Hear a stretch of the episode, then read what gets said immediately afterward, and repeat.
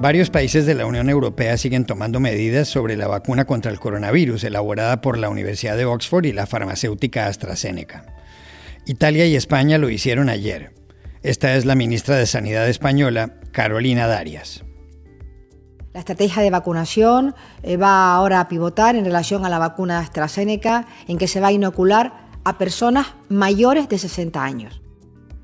¿Han manejado acertadamente países como España la forma de administrar la vacuna de AstraZeneca? Se lo preguntamos al epidemiólogo Quique Basat del Instituto de Salud Global de Barcelona. En Perú tiene lugar este domingo la primera vuelta de las elecciones presidenciales. Hay 18 candidatos y en las encuestas ninguno supera el 15% de la intención de voto. Después de años de crisis institucional y con varios presidentes procesados, ¿qué se juegan ahora los peruanos? Para saberlo, llamamos a Lima a la periodista y analista Drusila Zileri. Hace años Irlanda del Norte no vivía disturbios tan violentos como los de los últimos días. Quienes protestan se quejan por los controles fronterizos que existen entre esa provincia y la Gran Bretaña, de la que forma parte. En Belfast, los choques se han producido en un sitio de gran carga histórica. Íñigo Gurruchaga, corresponsal de El Correo de Bilbao, lo explica en el episodio de hoy. Hola, bienvenidos a El Washington Post. Soy Juan Carlos Iragorri, desde Madrid. Soy Dori Toribio, desde Washington, D.C. Soy Jorge Espinosa, desde Bogotá. Es viernes 9 de abril y esto es todo lo que usted debería saber hoy.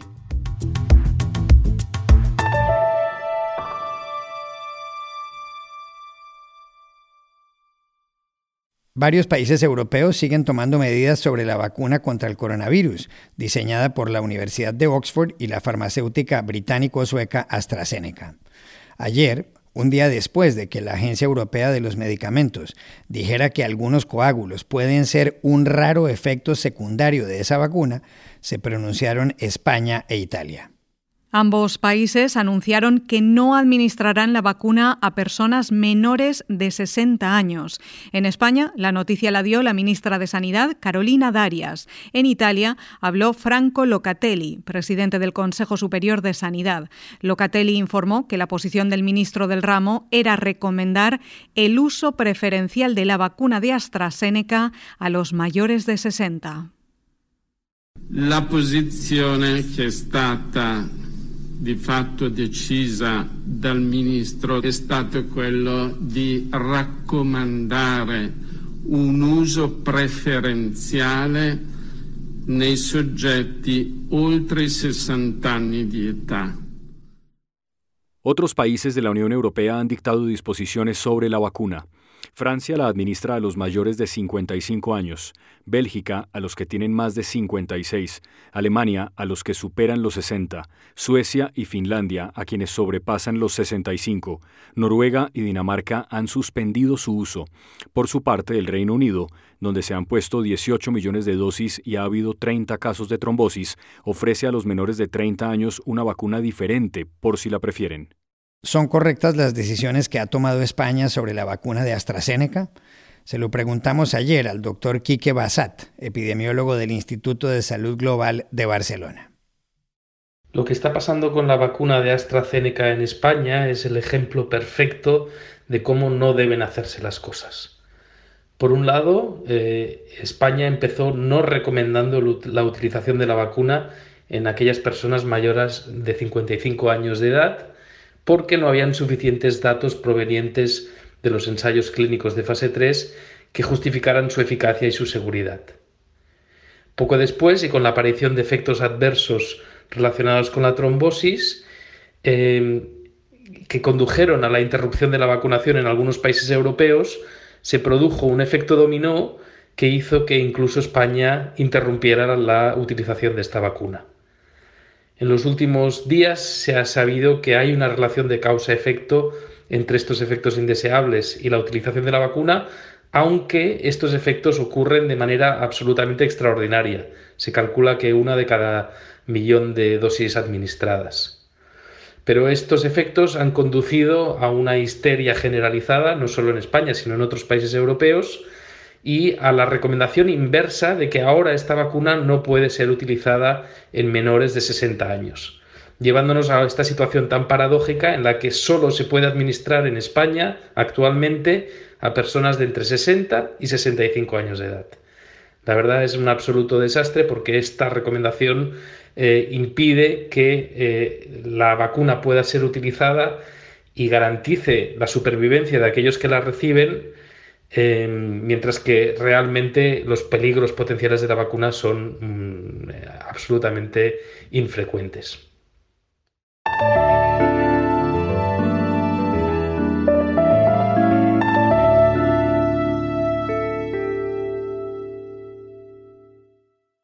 En Perú se lleva a cabo este domingo la primera vuelta de las elecciones presidenciales. Si ninguno de los aspirantes obtiene más del 50% de los votos, el país tendrá otra cita con las urnas el 6 de junio. Quien gane reemplazará a Francisco Sagasti, el presidente interino, el 28 de julio. Ninguno de los 18 candidatos cuenta con una amplia ventaja en las encuestas. Uno de los sondeos más recientes de la firma Ipsos Perú y publicado por el diario El Comercio de Lima sitúa en el primer lugar a Johnny Lescano de Acción Popular con el 10% de intención de voto. Lo siguen Hernando de Soto, de Avanza País, y Verónica Mendoza, de Juntos por el Perú, con el 9% cada uno. Detrás de ellos aparecen empatados con un 8% George Forsyth de Victoria Nacional y Keiko Fujimori de Fuerza Popular. Eso hace previsible una segunda vuelta. Perú ha estado inmerso en una crisis institucional en los últimos tiempos. La mayoría de sus presidentes desde 1990 han sido procesados judicialmente. Alberto Fujimori, Alejandro Toledo, Alan García, Ollanta Humala, Pedro Pablo Kuczynski y Martín Vizcarra. En medio de ese panorama, ¿qué se juega el Perú este domingo? Para saberlo consultamos ayer en Lima a la conocida periodista peruana Drusila Sileri. Bueno, eh, lo que nos estamos jugando como país es la institucionalidad democrática, que viene a ser la espina dorsal de cualquier nación, ¿no es cierto? Recordemos que en los años 90, por ejemplo, Alberto, Fujimori logró sí eh, aniquilar casi el terrorismo, sendero luminoso, algo positivo en su gobierno. Sin embargo, hubo una destrucción casi total de la institucionalidad democrática, una de las razones por las cuales todavía permanece preso. Nos ha tomado mucho tiempo como país poder recomponer eso con sonados casos, además de corrupción, que como acaban de explicar ustedes, pues tenemos a una seguidilla de presidentes, todos investigados, presos, en fin. Este domingo tenemos un menú de 18 candidatos, muchos son de centro, que es un centro que no logra destacar, es confuso, es difuso, hay mucho gris. Tenemos extremos muy fuertes, tenemos un extremo derecha, por ejemplo, Rafael López Aliaga, que está llamando mucho la atención, es un empresario exitoso, pero que tiene un lenguaje eh, voraz, agresivo, eh, procas y que desde ahora ya está insinuando que podría alegar a un fraude electoral. Por otro lado, tenemos a una izquierda radical, eh, en algunos casos se les vincula incluso con Sendero Luminoso, pero que está teniendo una llegada muy fuerte en algunos sectores del país. Ninguno de nuestros candidatos supera el 15% de intención de, de, voto. Hoy cierran las, las campañas y no van a haber más encuestas. Se presumen dos cosas este domingo. Por un lado, un alto nivel de ausentismo. La gente tiene miedo a la pandemia, tiene desánimo al tema político, por un lado. Y por otro lado, yo creo que va a ser muy probable que no tengamos resultados como generalmente se hace mm, después de algunas horas, ¿no es cierto? Yo creo que está tan ajustado que va a haber mucho pleito, digamos, por parte de los personeros de los distintos partidos y no tengamos claro quién pasa a segunda vuelta, si no pasado ya uno o dos días. Ese es básicamente mi pronóstico.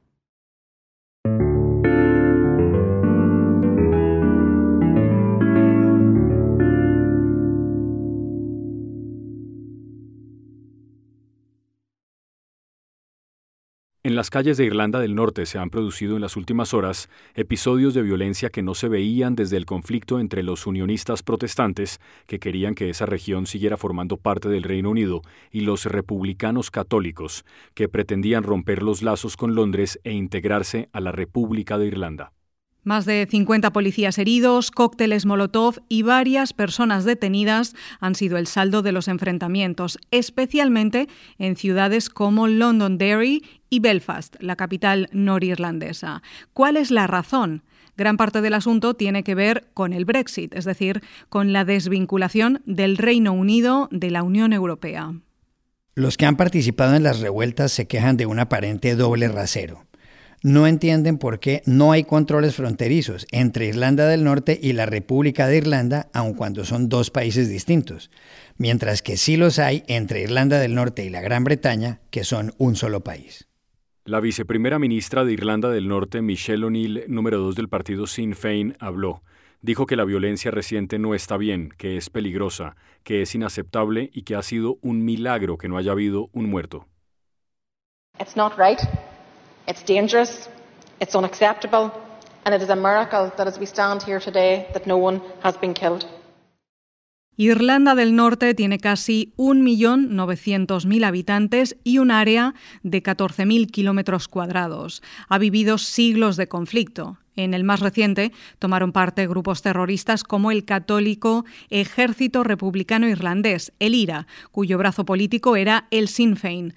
Ese conflicto, que dejó 3.200 muertos, terminó en 1998 con el Acuerdo del Viernes Santo. Una de las consecuencias del acuerdo, que dio origen a un gobierno autónomo y multipartidista, es que eliminó los retenes en el límite terrestre entre Irlanda del Norte y la República. Esta situación, que complicó las negociaciones del Brexit, aún se mantiene. Hay gente que trabaja de un lado de la frontera y vive del otro. A propósito de los disturbios del miércoles en Belfast, no es de menor importancia el sitio donde sucedieron. Llamamos a Londres al corresponsal del diario El Correo de Bilbao, Íñigo Gurruchaga, que ha cubierto esa zona y que ha escrito libros sobre el conflicto, a preguntarle por qué porque el lugar en el que se sucedieron los eh, disturbios de la noche del miércoles es un espacio simbólico en la historia del conflicto violento de Irlanda del Norte en la segunda mitad del siglo XX. Eh, desde el barrio de Shankill eh, partió en 1967 un grupo de unionistas hacia el barrio nacionalista de Falls con la intención de matar a un miembro del IRA. Eh, como no lo encontraron, mataron a un hombre que regresaba bebido a su casa y que sería la primera víctima del, conflicto en la época contemporánea.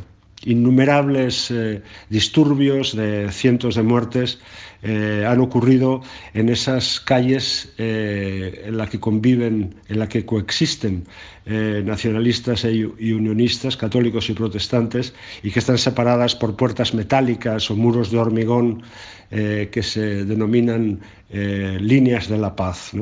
El primer ministro Boris Johnson se ha declarado hondamente preocupado eh, porque las protestas unionistas confusas, sin clara orientación de los últimos días, han abierto la puerta a la posibilidad de que surja el conflicto sectario de nuevo.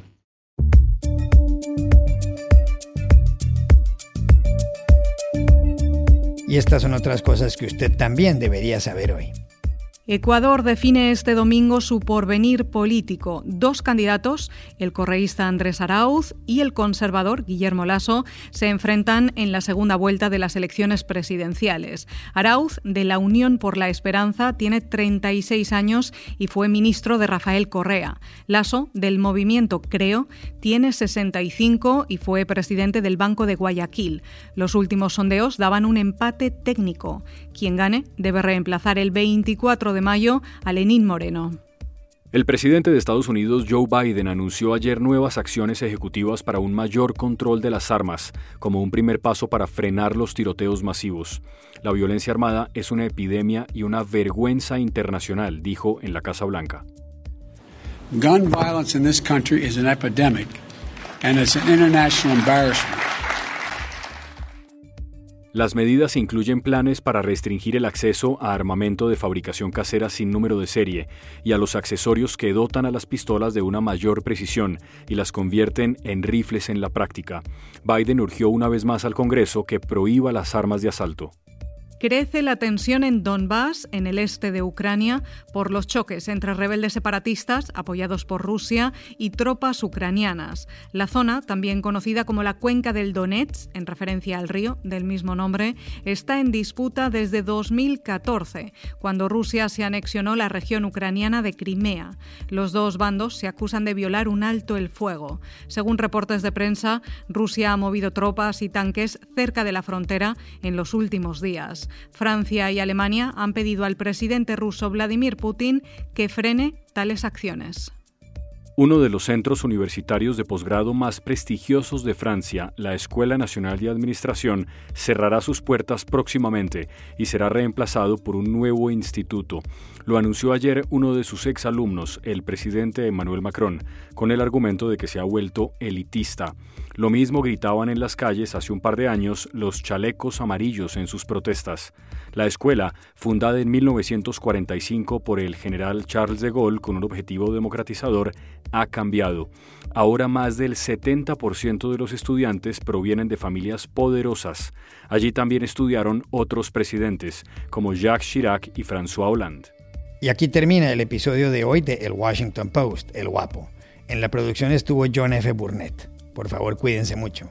Pueden suscribirse a nuestro podcast en nuestro sitio web, elwashingtonpost.com, seguirnos en nuestra cuenta de Twitter, arroba el post, y también nos encontrarán en Facebook buscando el Post Podcast. Chao, hasta la próxima.